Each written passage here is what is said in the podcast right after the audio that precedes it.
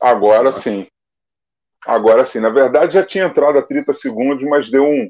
Bom, o fato é o seguinte: estamos ao vivo no, no nosso primeiro Esquerda Vou Ver de 2021, né? O ano em que aconteceu o Mad Max, aquela porra que o mundo acabou. O nosso ainda não acabou, mas tá meio foda, né? Enfim, André. É... Enfim, André, aqui para mim ainda não apareceu ninguém ao vivo, agora sim já temos uma pessoa ao vivo. O nosso, o nosso, pod, o nosso podcast, é, é que agora a nossa live, né, nosso bate-papo, né, porque a live tá meio, a galera tá meio cansada de live, a gente virou o ano, meu óculos continua torto, ainda não fui no oculista fazer uma lente nova, enfim, mas a nossa, nosso bate-papo aqui no, no, no Facebook também se transformou num podcast é, que está sempre disponível lá no, no Spotify e, outras, e outros agregadores de, de, de podcast. Nós já temos aqui ao vivo o Robson Alves, já falou com a gente, dizendo que chegou. Fernando Canabiano Caia, falando assim, sensacional, doutor André. Tá aqui, ó.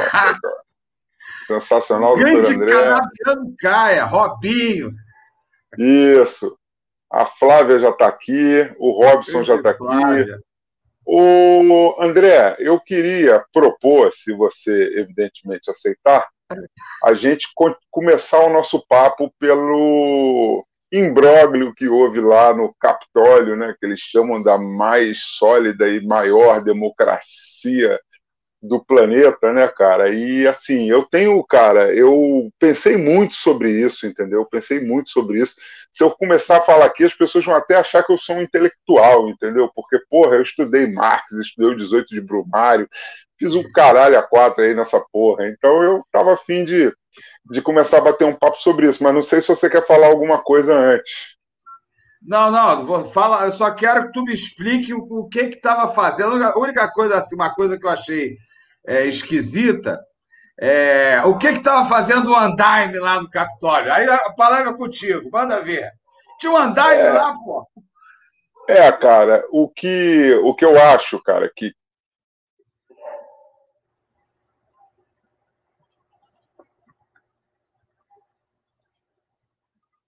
Paralisou sua face. Vai, vai. Voltou, voltou. Tá, a gente voltou. viu aqui pela narrativa, pela narrativa da imprensa, tanto nacional quanto estrangeira, né, pelo, pelo banimento da, das contas do Trump é, das redes sociais, né, depois de tantos descalabros, de tantas mentiras, de tantas fake news, essas redes sociais permitiam tudo e agora resolveram banir o Trump. Então, pela primeira vez, é, é, eu estou vendo os liberais, a, a, a burguesia, assustada com essa movimentação. E aí, é por isso que eu queria falar do. do é, tinha o Stufa Witt tá dizendo que tinha até viking na galera, na, na, parada. Rapaz, eu vi até uma galera fantasiada de Village People na parada, de Amiroquai, Village People. Enfim, o bicho pegou lá. Mas, voltando a falar sério aqui, é, é, André, é, o, o, o 18 de Brumário de Marx, que aqui foi traduzido primeiro 18 Brumário, mas é 18 de Brumário, né? Porque Brumário era um mês, que eu não sei exatamente qual, é, onde houve o golpe, né? Em que Luiz Bonaparte, o sobrinho de Napoleão, um cara tido como um imbecil, como um idiota, lembra até alguém que a gente conhece, né? Um miliciano que está na presidência da República. É, mas, enfim, o, o Luiz Bonaparte deu um golpe na burguesia, e tomou o poder da França. Né? Quer dizer, apenas 60 anos, 62 anos após a Revolução Francesa, onde houve aquele período romântico do Robespierre, que a gente curte e fala sobre ele até agora, a burguesia, que odiava o Estado, né, na época do Estado absolutista, pela primeira vez passou a amar o Estado, a se empoder, a tomar conta do Estado, a ser o Estado, ou seja, ali o Estado passou a ser burguês. E, na verdade, é, é, pelo menos na, nas civilizações ocidentais, nas nações ocidentais, de lá para cá, o Estado sempre foi burguês. Né? É, a gente teve, por exemplo, aqui no Brasil, é, um trabalhador na presidência da República e nem por isso o Estado deixou de ser burguês. A gente teve uma ex-guerrilheira e mulher e nem por isso o Estado deixou, deixou de ser burguês e machista, né? Porque, pô, a Dilma, uma mulher ex-guerrilheira, então, é, é, é, a burguesia é dona do Estado. Né? E a burguesia, ela, claro, que às vezes entra em contradição, assim como também ela não suja as mãos, ela precisa de alguém para fazer esse trabalho sujo.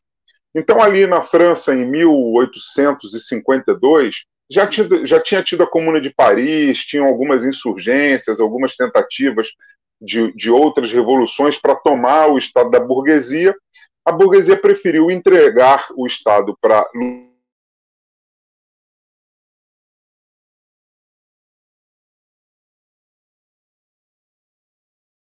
sua, sua coisa só está congelada, sua.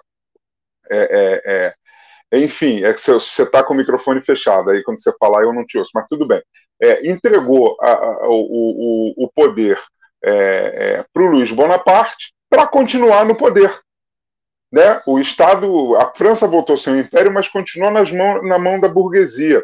Então, assim, Luiz Bonaparte não era um burguês, mas governou para a burguesia. Assim como os militares na América do Sul nos anos 60 e 70 é, não eram burgueses, né? O militar vive de soldo, vive de salário mensal, eles não são donos do meio de produção, né? Então eles não eram burgueses e a burguesia também aceitou tomar um golpe. Metade da burguesia estava com Jango, a outra metade é, é, queria depor Jango.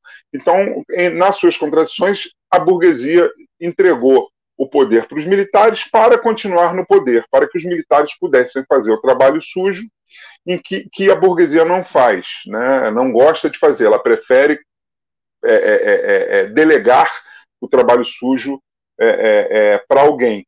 Então, eu acho que, para não continuar muito nessa teoria de Marx 18 de Brumário, e, e, e eu acho que eu já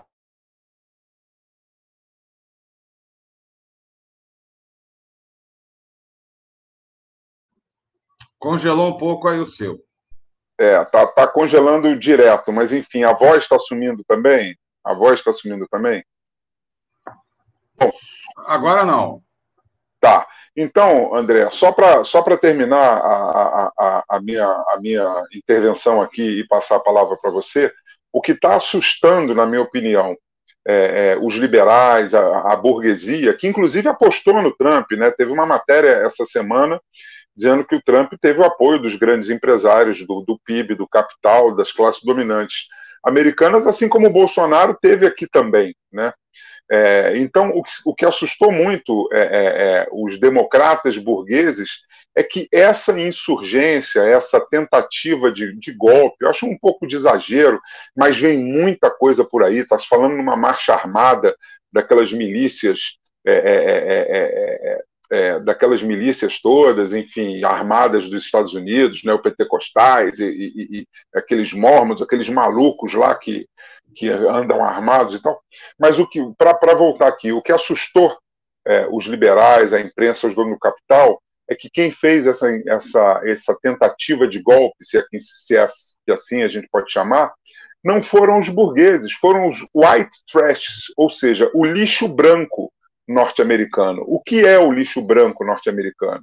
Os caras que eram a favor dos confederados na Guerra da Secessão, os neonazistas, a galera que ainda está é, é, é, é tá na Ku Klan, os KKK, né, que aqui no Brasil o KKK virou risada, né, mas KKK é Ku Klux Klan, né, é, a turma que acha que existe que perdeu o emprego, que se vê cada vez mais insegura, que acha que há realmente uma conspiração é, comunista, marxista global para tirar os Estados Unidos da mão dele. Gente que acha que negro não pode votar, que mulher não pode votar, enfim. Então, foram os white trashes, foram aqueles caras que nunca tiveram voz no, no, nos Estados Unidos, ou foram perdendo a voz nos Estados Unidos, que tentar não foi um golpe burguês.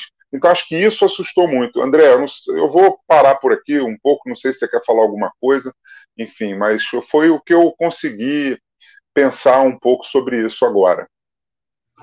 Ricardo, é, eu até estava é, procurando o 18 Brumário aqui em casa, não achei, né?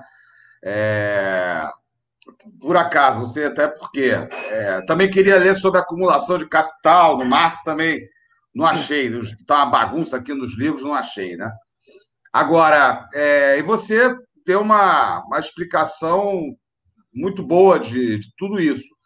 Na realidade, quer dizer, isso aí é o é a extrema direita, né? É a extrema direita que sempre tem um líder populista, A extrema-direita sempre tem um líder populista. Ela. Você, inclusive, não lembra nunca o vice, né? o Hitler. Quem era o vice do Hitler? Será que ele tinha? Né? Quem era o vice do Mussolini? Né? Quem é o vice do Trump? Quem é o vice do Pinochet? Quem era o vice do Médici? Quem, era o, quem é o vice, o, o vice do Bolsonaro? Né? O Mourão, até a gente aqui escuta o Mourão, né? Então, é, assim, é um projeto, obviamente, é, fascista, e o projeto fascista ele é um projeto de eliminação. Né? Ele é um projeto, obviamente, sempre. O horror econômico do capitalismo ele é estruturalmente racista. Né? Assim, até nos Estados Unidos não há razão porque lá você tem os republicanos e os democratas que eles não não levantam nem a questão da redução da desigualdade social. Quer dizer, socialismo, falar em socialismo lá não há a menor possibilidade. E eles não falam nem da redução da desigualdade social. Então, o sistema lá está altamente garantido. Não é? E aí, por que invadir o, o Capitólio. E ainda mais, obviamente, é uma invasão covarde, porque os fascistas, a grande questão é que eles se apresentam como valentões, como pessoas corajosas. Não são, são, são pessoas é, covardes, covardes, e que sempre agem na calada da noite, né? ou então em campos de concentração, locais fechados, né? o Holocausto. Quer dizer, os, os, o, o por exemplo, Bolsonaro defende a tortura. O torturador ele é um covarde, né? porque no Brasil, que se tem notícia, uma pessoa, eles amarravam os braços e as pernas, enquanto dez homens com pau, com ferro, choque elétrico, espancam essa pessoa. A pessoa não consegue nem aparar a porrada. Então, eles são covardes. E aí a gente viu naquela cena, primeiro, o Trump, um covarde, falando de trás de um negócio de a prova de bala, concitando o povo a ir lá, dizendo até que ele também iria, mas ele não foi. E, obviamente, um, um local que só tinha os seguranças lá do Capitólio. Né? Só tinha a. Como se fosse na Alerj, só tinha, como é que se fala, a segurança privada da Lerge, né? É, só, tinha, só tinham eles ali. E aí, aquela cena de covardia em relação a um Congresso. Agora, eles também não. Assim, a questão é, eles não foram. Aquilo não é um golpe. Né? O Brasil deu uma dimensão de um golpe. Aquilo não foi um golpe. Né? Aquilo foi uma, ah, se fosse o contrário, né, eles chamariam de vandalismo. Se por acaso fossem pessoas de esquerda, seriam chamados de vândalos. Né? É... Aquilo é um vandalismo, seria um vandalismo. Né? E... Mas aí se deu uma dimensão de golpe. E aí o problema é que isso no Brasil, o Brasil, ele é... politicamente, nós temos um povo altamente corajoso, né? Aqui agora no Brasil, Bolsonaro ensaiou umas micaretas golpistas, e aí as torcidas organizadas foram para as ruas, algumas, né? E eles sumiram. Eles sumiram. Então a gente não pode é, introjetar o que aconteceu nos Estados Unidos até o que pode acontecer, trazendo o medo político para o Brasil, né? em relação ao que é o Bolsonaro, que é um boquirroto, que falou que, inclusive, iria. Ele disse que ia dar tiro lá nos Estados Unidos, né? Quer dizer, ele ameaçou a China e os Estados Unidos, ele, ele e a família dele lá de revólver. Quer dizer, uma situação completamente ridícula. Então, é, quero é, levantar isso desse nosso bate-papo, que esse nosso bate-papo é muito bom, porque, como ele não tem propriamente uma pauta, a gente vai, ao mesmo tempo que o assunto vai surgindo, a gente vai pensando nele. Quer dizer, não estamos aqui com uma posição fechada, nós não, não vamos nos reunir antes, até um vício, né? Da, até da esquerda, né? que a gente tem até que combater internamente. Né? A gente não combina antes, ó, Ricardo, vamos combinar aqui, vamos com essa posição para o nosso programa. Não é isso, a gente está aqui num bate-papo. E aí o raciocínio vai, vai, nós vamos pensando e vai raciocinando. Se eu tivesse lido de novo o 18 Brumário, a gente é, poderia até ter condições de chegar perto da tua análise. Mas o 18 Brumário sumiu aqui no meio dos meus livros, eu estava querendo reler. Mas, assim, é, para também não, não, não tomar demais o. não falar de uma vez só muito, né? Quis levantar essa reflexão aqui, agora. Passei a bola para você, meu irmão. Não, tranquilo. Bom, acho que a gente já, já, já falou um pouco né, sobre, o que, sobre o que aconteceu lá, né?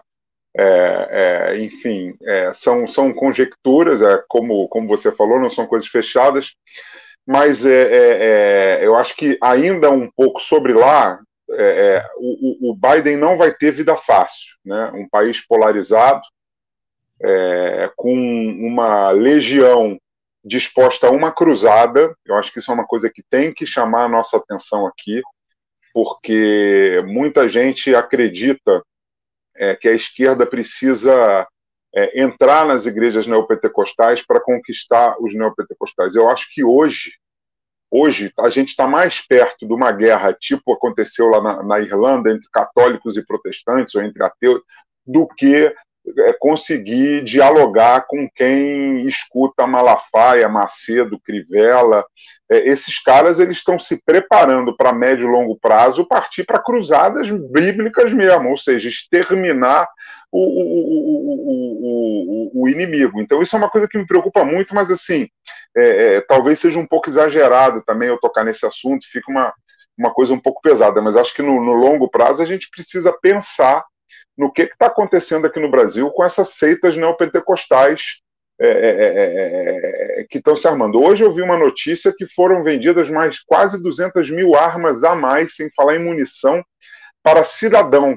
Né? Isso era uma promessa de campanha do Bolsonaro, né? de, de, de, de é, liberar as armas. Ele não conseguiu liberar totalmente, o Congresso se movimentou, segurou alguma coisa, mas a nova legislação permitiu 200 mil armas a mais na mão do cidadão, do cara que se diz cidadão, não é polícia, não é agente de segurança, não é, é segurança privada, é o cara que se diz cidadão. Então, isso, e, e assim, é, é uma estatística, muito se fala em tráfico de armas, é, mas 80% das armas que estão na mão do crime organizado, principalmente aqui no Brasil, que tem os fuzis que chamam muita atenção, mas 80% das armas que estão na mão do, do crime organizado e quase 100% da munição é, é, é, de origem legal. São armas que já foram registradas, já arma que foi do Exército, arma que foi da polícia, arma que é de cidadão, arma que foi comprada com registro. Pode não ser 80, pode ser 72, 73. Se alguém for no Google e dar uma, uma checada, vai corrigir o meu número, mas é, é por aí. Mas, enfim, é, é, é, é então, e hoje também tá, saiu uma notícia na imprensa de que o Congresso, que, que é bancada da bala, bancada bolsonarista, está tentando passar um, um, um projeto de lei onde as polícias estaduais sairiam das mãos dos, dos governadores e iriam para a mão da União. Ou seja, você imagina todas as polícias, se já estão ideologicamente na mão do Bolsonaro, né? Basta ver o que aconteceu lá no Ceará, que, que o Cid Gomes tomou um tiro, é, do pensamento comum, né? Do generalizado. Congelou o teu. Vamos lá.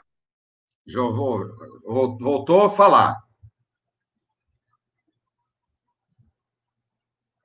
Um problema Estou com algum problema aqui, mas vamos lá. É, mas vamos o, o para sair dessa, eu não sei o que, o que se perdeu aí, mas eu não vou repetir para não ficar chato, né? Claro. É, é, agora, é, eu só queria dizer o seguinte, né?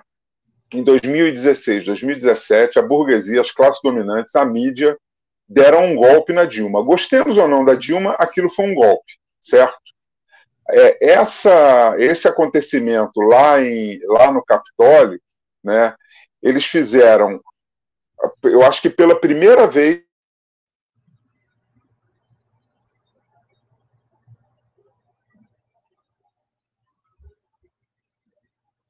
congelando direto hoje, né? Enfim, é. algum, é, enfim, eles acreditam que em 22 ele pode fazer alguma decisão. Então, olha só, quem deu um golpe, comer, quem deu um golpe na Dilma e, e, na, e, na, democracia, né? A Dilma era só a presidenta. Quem deu um golpe na democracia em 16, 17, está com medo de tomar um golpe do Bolsonaro em 22 e por isso está pensando em dar um golpe no Bolsonaro. Quer dizer, aquilo que a gente falava desde sempre, André, que aquelas micaretas do pato amarelo, eh, com camisa da CBF, daquele cidadão de bem indignado, lutando contra a corrupção, é, é, é, é, essa porra a gente já dizia lá atrás que não ia dar certo, né? Muito antes do impeachment da Dilma, a gente dizia que essa aventura antidemocrática é, é, da classe média e da mídia e da, e da, classe dominante não ia dar certo. E agora é isso, né? Qual, qual, é a nossa salvação? É derrubar o Bolsonaro.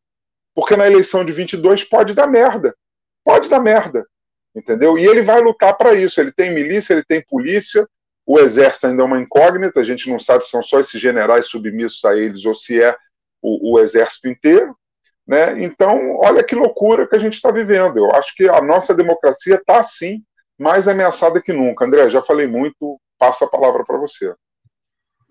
Olha, Ricardo, a primeira coisa que eu acho que a gente tem que colocar nisso tudo que está acontecendo, agora, inclusive com o Trump, isso só está acontecendo porque ele perdeu a eleição. Primeira coisa.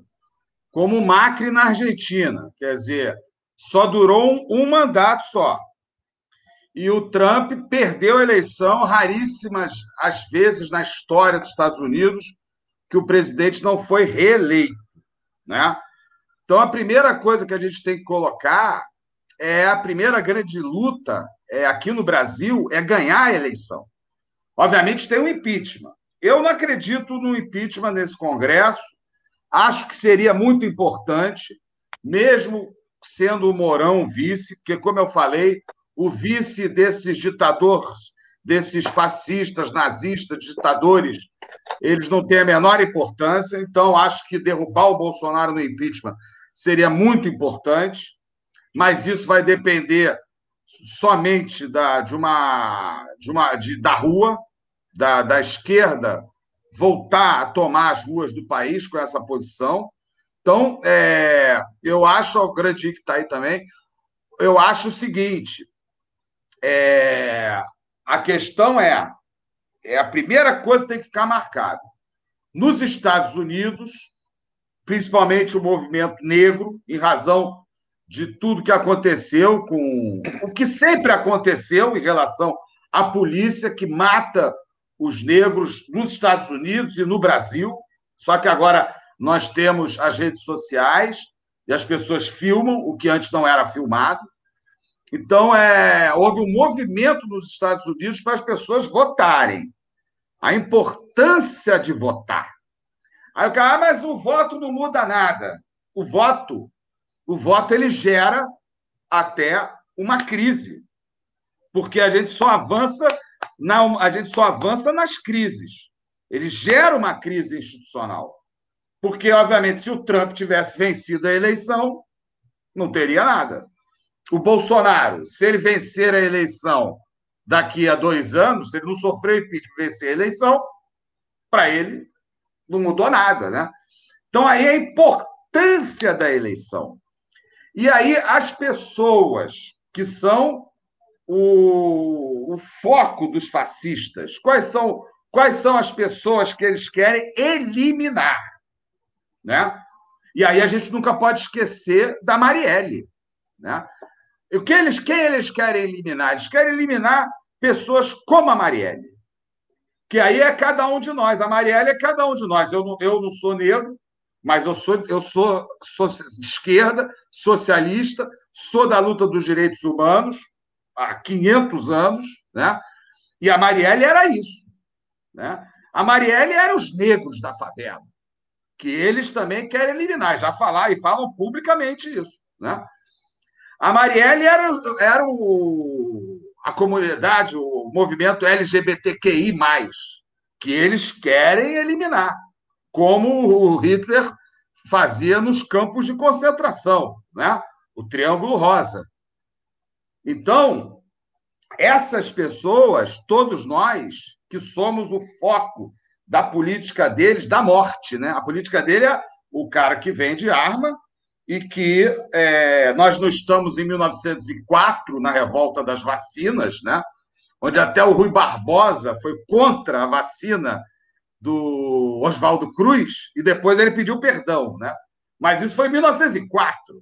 Estamos em 2021 e a mídia no Brasil, a mídia em geral, né, não fala que a política do Bolsonaro, na verdade, é deixar morrer, é a política do genocídio. Então, a primeira coisa que a gente tem que colocar nisso tudo que está acontecendo no Brasil, para as pessoas, é o que metade não vai votar, metade não está indo votar. A gente, se a gente for querer disputar o voto dos neopentecostais, nós vamos perder um tempo assim terrível, né? Até alguns, eu, eu, eu converso. Eu, eu não sou daquele que, ah, não conversa. Eu converso. Eu tenho, eu tenho amiga minha, amiga minha que foi do candomblé, hoje em dia é fanática religiosa da Igreja Universal. Eu amo ela, pessoa que eu amo, de, eu converso com ela, falo com ela. Os filhos dela não são, mas eu converso, a gente tem que conversar com todo mundo. Mas nós temos aí um ano, diz que até 2021 vai passar mais rápido, hein? Não sei quem falou a astrologia aí, diz que vai passar mais rápido. Mas nós temos 2021 para falar para todo mundo, principalmente e, e, nós, né, que somos a mira da arma desse pessoal que matou a Marielle, né? Mataram a Marielle porque a Marielle era tudo isso. Nós temos que falar com esses nossos companheiros e camaradas o seguinte, meu amigo, que dentro do Estado tem que votar. Primeira coisa que tem que votar, mesmo. Esse negócio de voto nulo, abstenção, não, não, é, não votar, isso é um erro terrível. Isso é um erro terrível. Então, a primeira coisa, a primeira, o primeiro aspecto é, é, tá aguardando tu retornar, eu queria levantar esse primeiro aspecto, entendeu? Que é a importância de votar, porque a esquerda tem uma mania de, ah, não, o voto é importante é a revolução, como se a revolução fosse cair do céu também, né? Então, a eleição, o voto é importantíssimo para gerar, inclusive, a crise institucional. Né? Se a gente ganhar uma eleição, mas para fazer a reforma agrária, para reduzir a desigualdade social, né? obviamente eles não vão querer. A classe dominante não vai querer. Então, só levantar esse primeiro aspecto, eu não vou passar a bola para você, sobre a importância da eleição. Tu vê que tudo isso que está acontecendo é a eleição. O Bolsonaro sabe que vai perder a eleição e já está falando, já está falando que não vai aceitar o, a, a, a urna eletrônica. Agora, para ele ser eleito, ele aceitou. Foi lá tomar posse, está com a bunda na cadeira lá em razão da urna eletrônica. Quando ele ganha, ele aceitou a urna, eletrônica. Se ele, se ele tem prova que a urna eletrônica é, a corrupção na urna eletrônica, né? Então, a eleição dele, então ele não tinha nem que estar sentado na cadeira. Ele, por quê? Que ele sabe? Ele roubou a eleição, é isso? Então, é, são coisas que, obviamente, ele está falando, já dizendo que, não, que ele sabe que vai perder. E é isso que eu estou colocando. Quer dizer, a esquerda tem que chamar os companheiros da abstenção, do voto nulo, do voto branco, chamar na responsabilidade e dizer, meu irmão, agora a hora é votar. Primeira coisa é votar. Né? Não, beleza, beleza. Não, beleza, André. Eu acho que assim as suas considerações são, são muito bacanas, né? E como é, é ainda, né? Voltando ao, ao 18 de Brumário, né? A gente, a gente, é, porra, hoje eu tô afiado, hoje eu tô afim de bancar, porra, o estudioso, entendeu? Ninguém sabe que eu, que eu ninguém sabe que eu sou um torpe indivíduo, né? Mas enfim, a gente tira onda, né? É, é, é, assim, cara, a gente sabe que, que a democracia boa.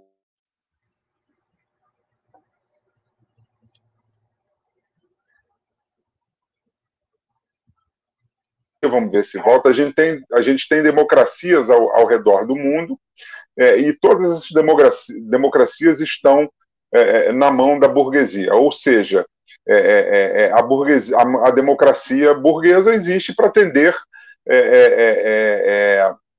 os interesses da burguesia. Nós, os reformistas, né, porque pelo menos eu e André não somos revolucionários, até gostaria muito de ser revolucionário, né, mas não, não, cara, não existem condições materiais para a revolução. Então, nós, os reformistas, o que a gente tem tentado fazer, às vezes com mais sucesso, às vezes com menos sucesso, às vezes com avanços, às vezes com retrocessos, é através das reformas dentro das instituições melhorar a vida do cidadão, melhorar a vida do trabalhador. Né? É, é, é, é evidente que. É, é, então, primeiro, essa turma que diz que a gente não deve confiar ou se, se utilizar das instituições burguesas, elas estão erradas, porque se a gente um dia vai fazer algum tipo de transição é, eu não gostaria de chamar de revolução, de, de democracia burguesa para democracia popular, ou seja, é, é, o poder não na mão das classes dominantes, na mão da burguesia, mas na mão do povo, a gente precisa ocupar as instituições. Né? A gente precisa estar na Alerj, a gente já está na Câmara Federal, a gente está no Senado, a gente precisa estar na presidência, a gente precisa estar no Ministério Público, a gente precisa estar no TJ, a gente precisa estar no MP. É porque se você é, é, é, entrar numa de sou revolucionário e ficar falando mal dos reformistas, como algumas pessoas fazem, é muito bom para você fazer, sem nenhuma crítica pessoal aqui, sem nenhuma carapuça para entrar. É muito bom para fazer vídeo no YouTube ou para fazer oposição em plenária de partido, né? É, é então, assim, a gente está ali ralando para caralho para conseguir, através das instituições, melhorar um pouco a vida das pessoas, e fica uma galera da esquerda chamando a gente de dizendo que a gente, na verdade, está servindo a burguesia, né? Porque tem gente que fala, ah, tá vendo, o pessoal ele legitima o processo de destruição, porque eles falam, não, mas claro que o nosso processo é democrático, o pessoal está lá fazendo oposição, fala o que quer, sobe no púlpito, sobe no plenário, vota, apresenta projeto, é mais derrotado do que ganha. Mas assim, cara, a gente, a gente precisa ocupar as instituições para que um dia a gente consiga fazer essa transição da democracia burguesa para a democracia popular. Né? Ou seja, o poder na mão do povo trabalhador e não o poder na mão das classes dominantes, como acontece hoje. Mas isso é um, é um, é um, é um papo longo. O Bolsonaro, na verdade, ele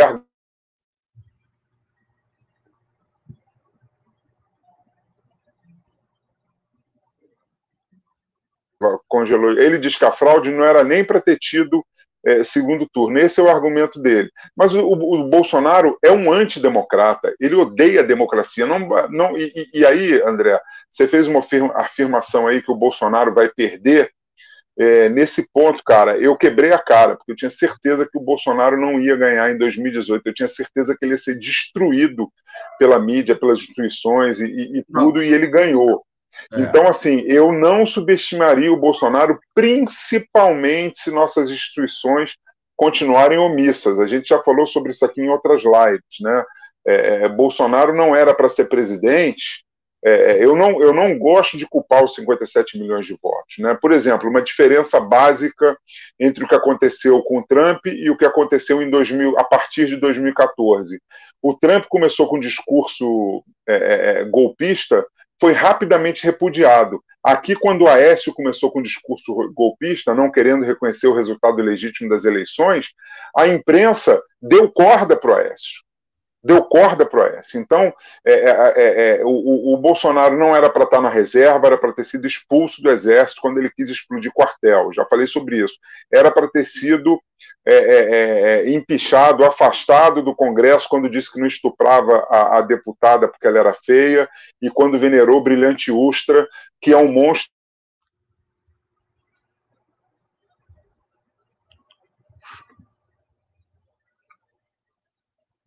Deu nós, é, é, da nossa leniência. Nós fomos o único país da América do Sul que migrou para saiu da ditadura migrando para a democracia, anistiando o criminoso, aquela coisa da anistia ampla, geral e restrita, ela não era para anistiar quem estava exilado em Moscou, quem estava exilado fora do país, ela era para anistiar os, os, os, criminosos eh, de guerra, os, os crimes contra a humanidade que esses milicos safados fizeram contra a gente.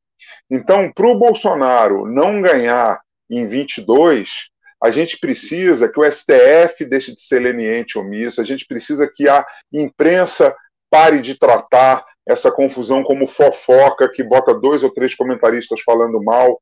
Hoje em dia tem até mais gente. A gente precisa de, de muito mais do que isso. Então, assim, a gente tem que estar atento e forte, porque a luta é muito difícil. Inclusive, na eventual derrota, ele vai tumultuar o meio de campo. Não, então, mas olha só, Ricardo, tudo bem. É, também, quando eu falo, ah, o Bolsonaro é, vai perder. Tá, é, é, eu só. Eu, ele no primeiro turno, no primeiro turno, ele não ganha. Assim, eu acho que aí, se ele ganhar no primeiro turno, aí também vão pescar, né? Aí fazer o quê, né? Agora, o, o, o que eu acho importante é a gente tem que dialogar, porque foi isso que aconteceu nos Estados Unidos porque lá tinha um alto índice de abstenções. As pessoas era que nem aqui ou mais. O voto facultativo lá, as pessoas não iam votar mesmo. Aqui no Brasil é praticamente facultativo, porque o cara paga uma multa lá e pronto, né? Também. Mas nos Estados Unidos teve um movimento da importância de votar. Porque a questão é o seguinte: se a gente chegar a democracia, né? os direitos humanos. Os direitos humanos é dividido em direito civil, político, social, econômico, cultural, né? São os direitos humanos, que é a democracia. Mas nós estamos falando agora o seguinte: não é nem mais né, só a democracia formal e material. Porque no Brasil a gente estava avançando numa democracia formal, do Brasil e da América Latina, uma democracia formal, né? que estava é, fazendo pequenas políticas sociais e que a gente até achou que era muito pequena, mas elas tiveram uma dimensão maior do que a gente pensa. Né? Até não gosto dessa divisão, não gosto da divisão, acho que a luta é uma só, da questão da luta identitária e da luta de classe, é uma luta só. Quando, quando o Paulo Guedes fala, quando o Paulo Guedes fica indignado com a empregada doméstica que viaja de avião, né? me lembro que ele, me lembro direito o que, que ele falou é, sobre o dólar, né? Ele falou, teve, foi muito. É, o aeroporto estava cheio de empregada doméstica, né? Algo do o gênero. O aeroporto estava cheio de assim, né? empregada doméstica. Veja só, veja só aí. Pô, tu vê, ele é um cara que defende o capitalismo. Ele é um cara que defende, ele é, da, ele é pensamento de Chicago. Ele é Chicago Boy, assessor é, é, de economia do, do nazista Pinochet, né? do nazista Pinochet. Tu vê só, até como capitalista, ele, ele deveria, até como capitalista, achar bom. Ué, então estamos vendendo mais passagens de avião, né? Então, está aumentando, né? Até entra aí até a, questão da Inglaterra, que foi contra a escravidão no Brasil, porque ela queria que aumentar o mercado consumidor, não é porque ela era contra, ela era antirracista, né? Ela queria aumentar o mercado consumidor. Mas o Brasil, tu vê só, em 2020, o ministro da Economia que não gosta que as empregadas comprem passagem de avião. Ué, quer dizer, ele ainda ele é, ele é, ele é mais atrasado que a Inglaterra é, de, 18, de 1888, né? na, na, na, na abolição da, da escravidão. Ele, ele é mais atrasado, quer dizer, ele, como capitalista.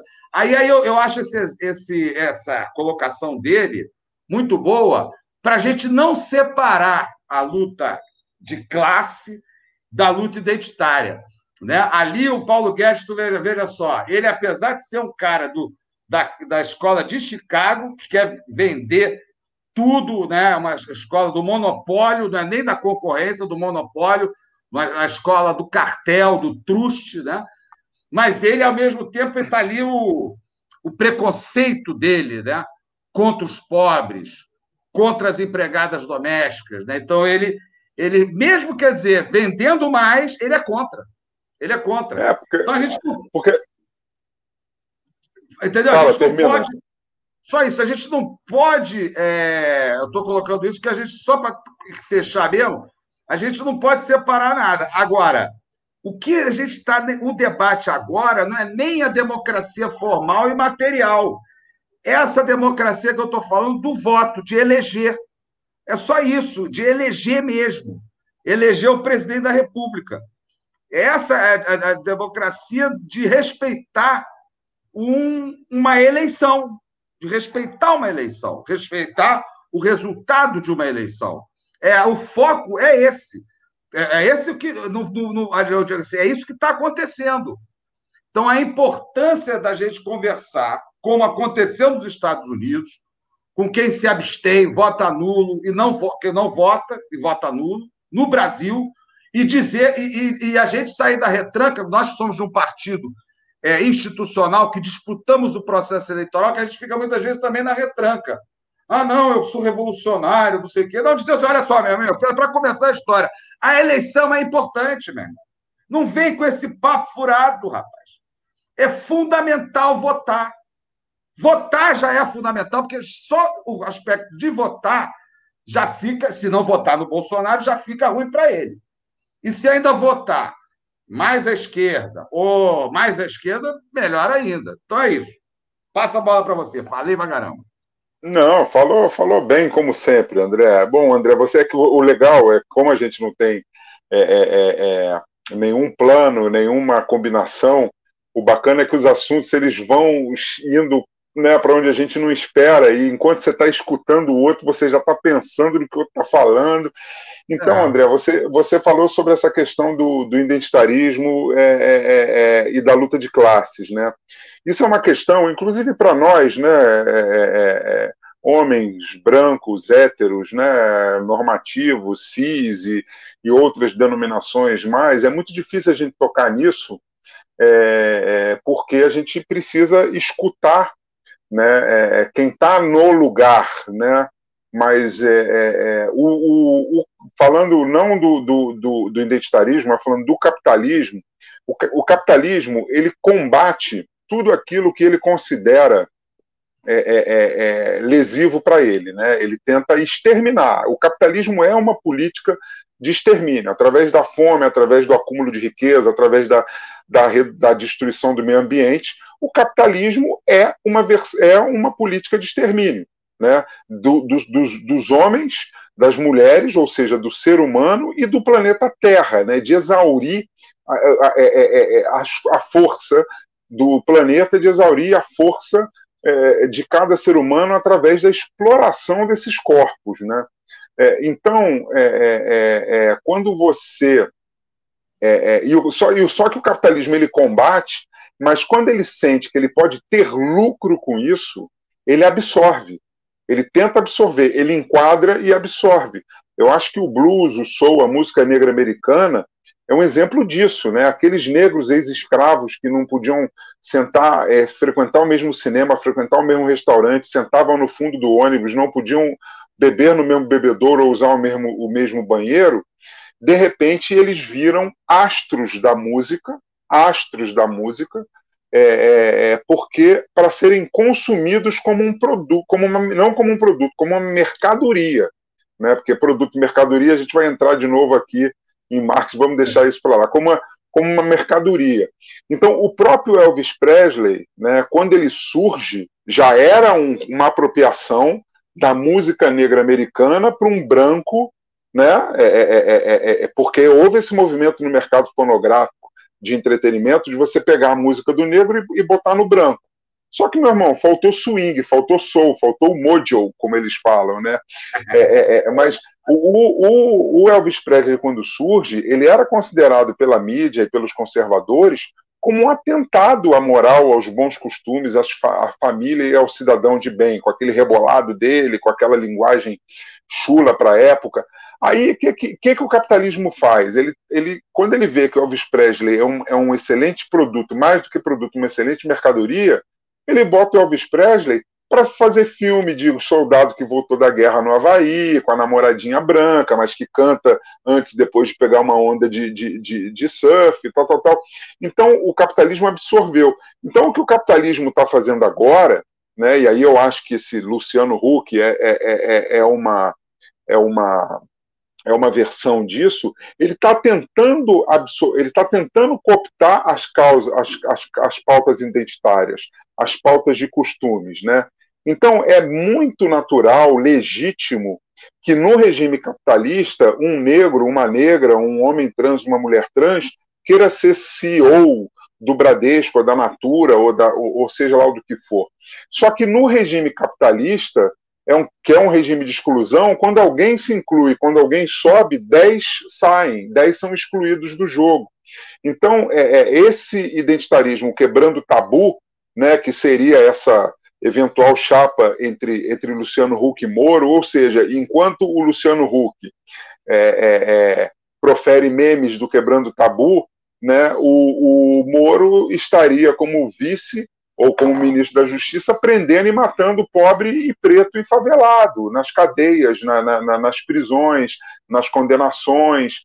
Então, é, é por isso isso que, que, que você está falando, de que o identitarismo não pode perder do horizonte a luta de classes, porque a verdade é essa, é luta de classes. É luta de classes. Então, se você é um identitário que aceita o capitalismo como regime, você está no seu direito dentro do sistema vigente de galgar, e aí eu acho que tem que ter mesmo é, é, é, é, reparação e ocupação de espaços de liderança e de diretoria e de presidência e de, de, de mulheres e, e, de negros e de, e de LGBTQIs, mas a luta principal é contra o capitalismo, que, como eu já disse aqui, é um regime de extermínio. A diferença é que o capitalismo liberal ele tem bom gosto, ele sabe falar, ele sabe beber vinho.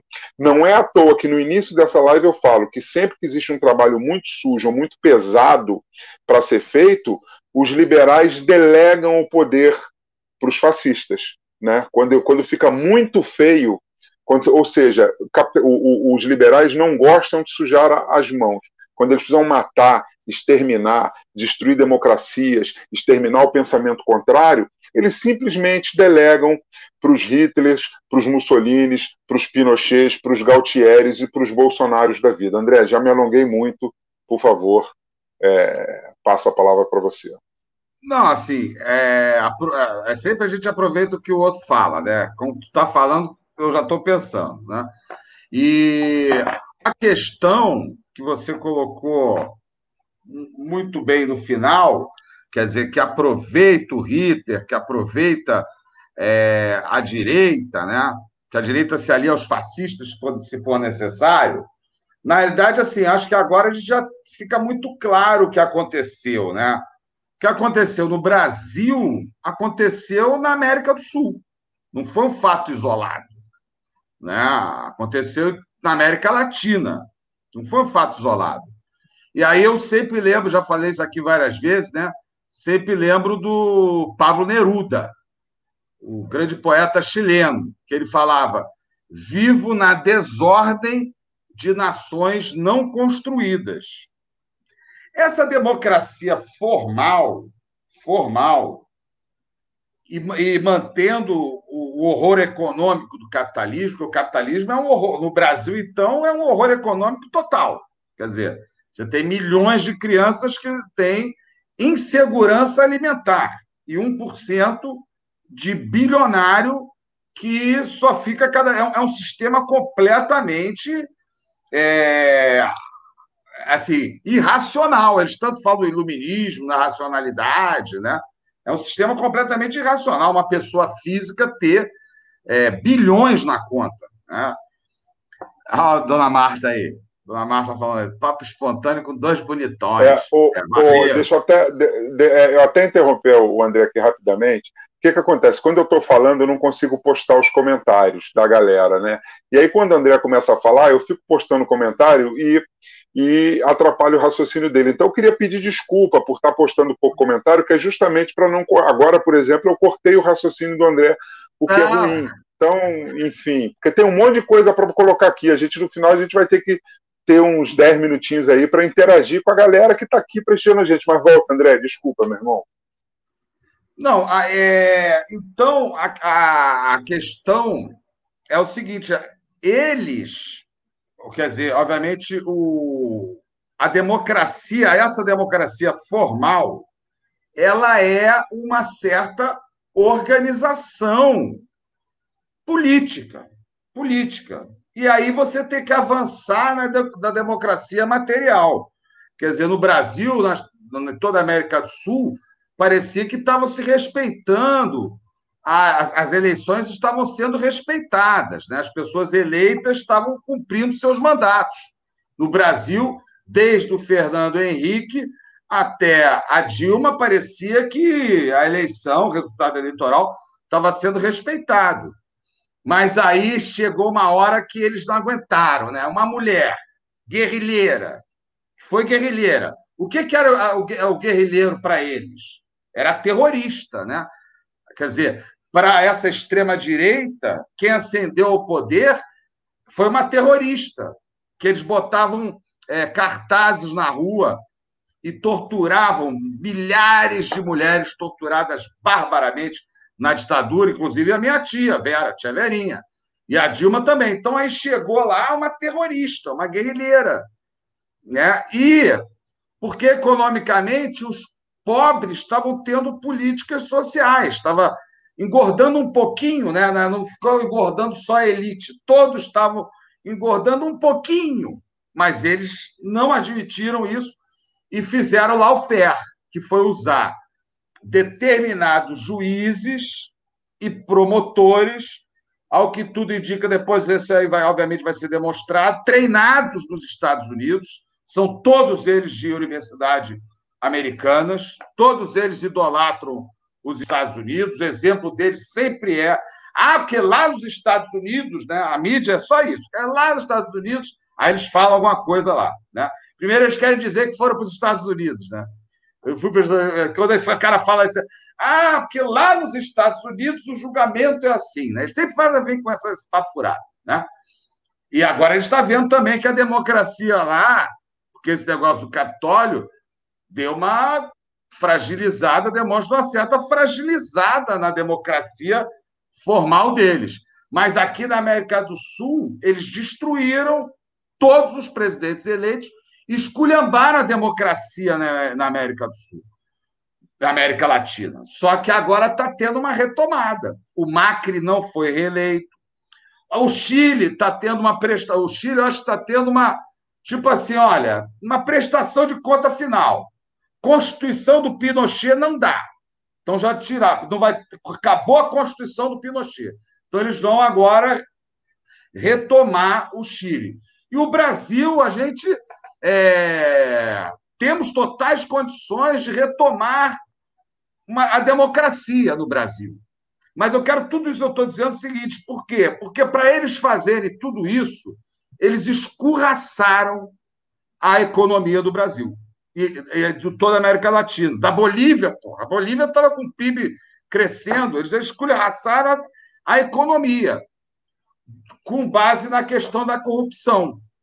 E aí eu acho que assim, não é, não é um programa para hoje, mas já para pensar, a esquerda tem que entender, a esquerda ela tem que pegar a questão do combate à corrupção como uma questão contra o sistema e não cair no discurso moralista da corrupção, porque o sistema capitalista ele é todo corrupto.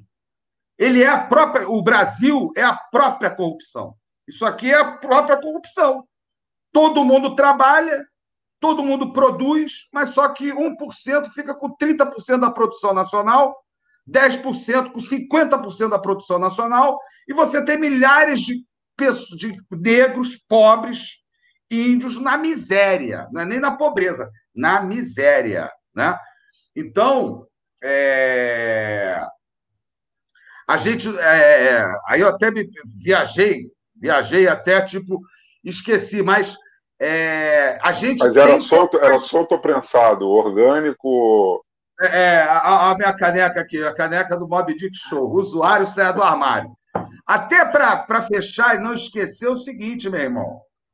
Uma coisa que a gente tem que. Agora a esquerda teria que meter, discutir bem é o seguinte: com essa venda de armas aí que a, a questão prioritária, a questão prioritária, né, é o combate ao crime de homicídio e não ao tráfico de drogas como eles fazem aí, né? E a questão da corrupção, A gente, a esquerda, tem que avançar para que a corrupção seja combatida em todo o país e não numa operação para duas empresas, para Petrobras e para Odebrecht, como eles fizeram. Né? Eles destruíram a economia e focaram apenas em duas empresas. E, e, a questão é que todo o sistema é corrupto. Agora, o que, que eles estão querendo? O que, que eles estão querendo fazer? Eles estão querendo furar a fila comprando vacinas. 5 milhões de vacinas.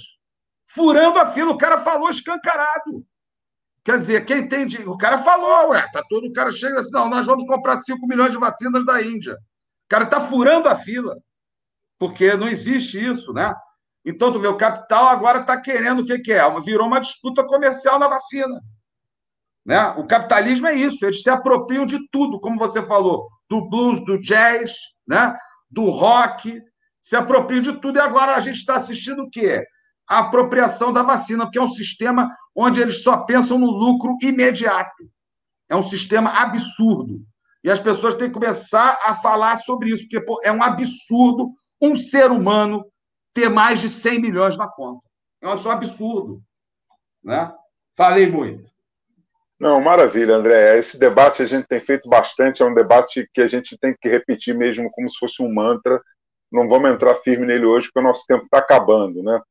É, a gente sempre é, tenta ser o mais disciplinado possível em, em manter o nosso papo em, é, em uma hora.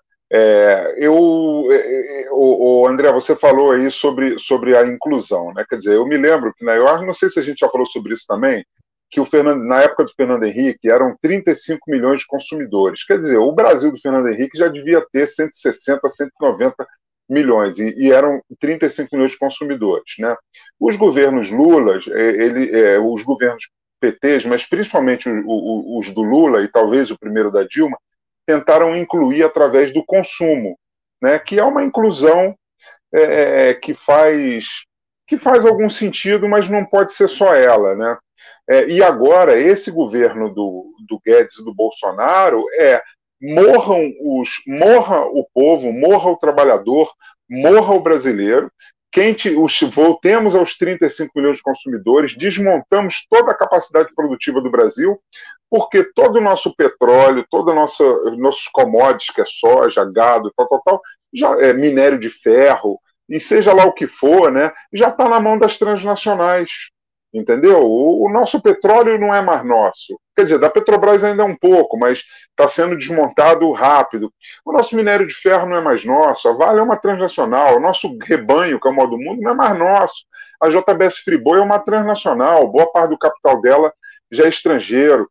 Então, eles não estão nem. O Guedes e o Bolsonaro, eles não estão nem aí se, se vai ter brasileiro morrendo de fome.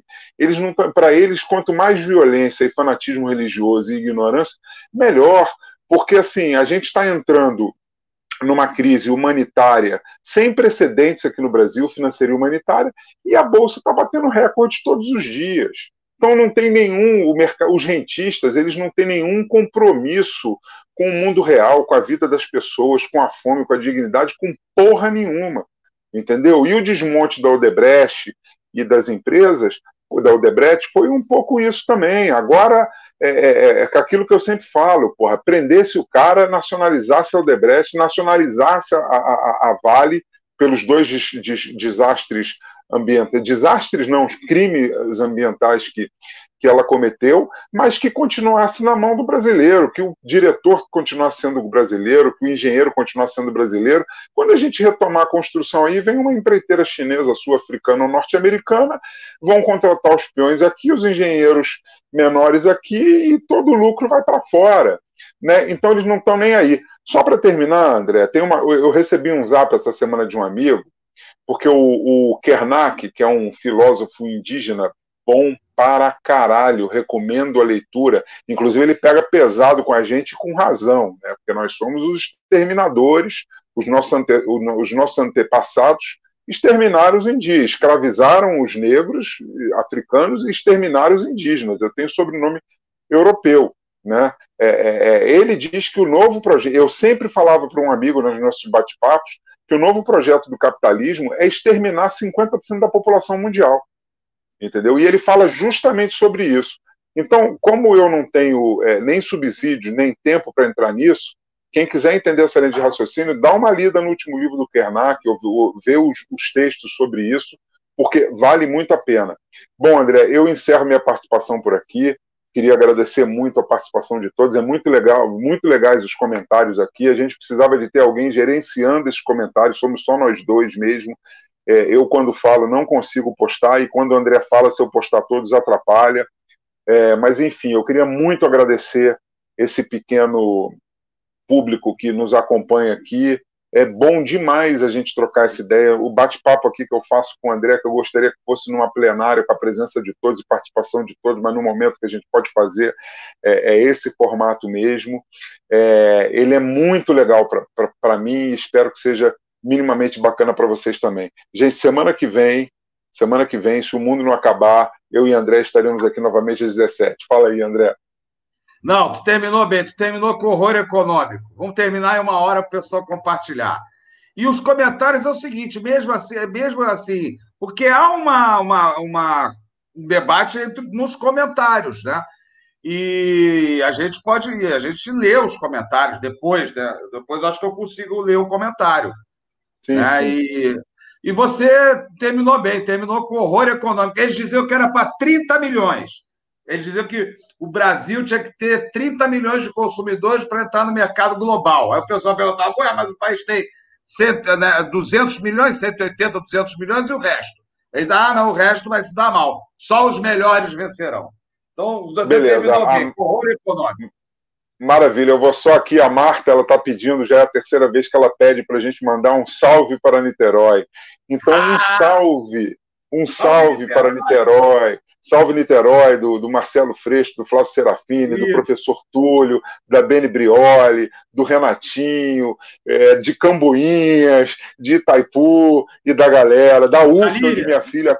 Da, da, da UF, onde minha filha cursa geografia, e a UF é uma formadora de progressistas maravilhosa. Salve Niterói, fogo nos fascistas, como está dizendo o Henrique Larica Gazola, é, o Alexandre. E vamos em frente, que atrás vem gente. Semana que vem estamos aqui. Um beijo grande em todos e todos e todos e todos e todas. Salve.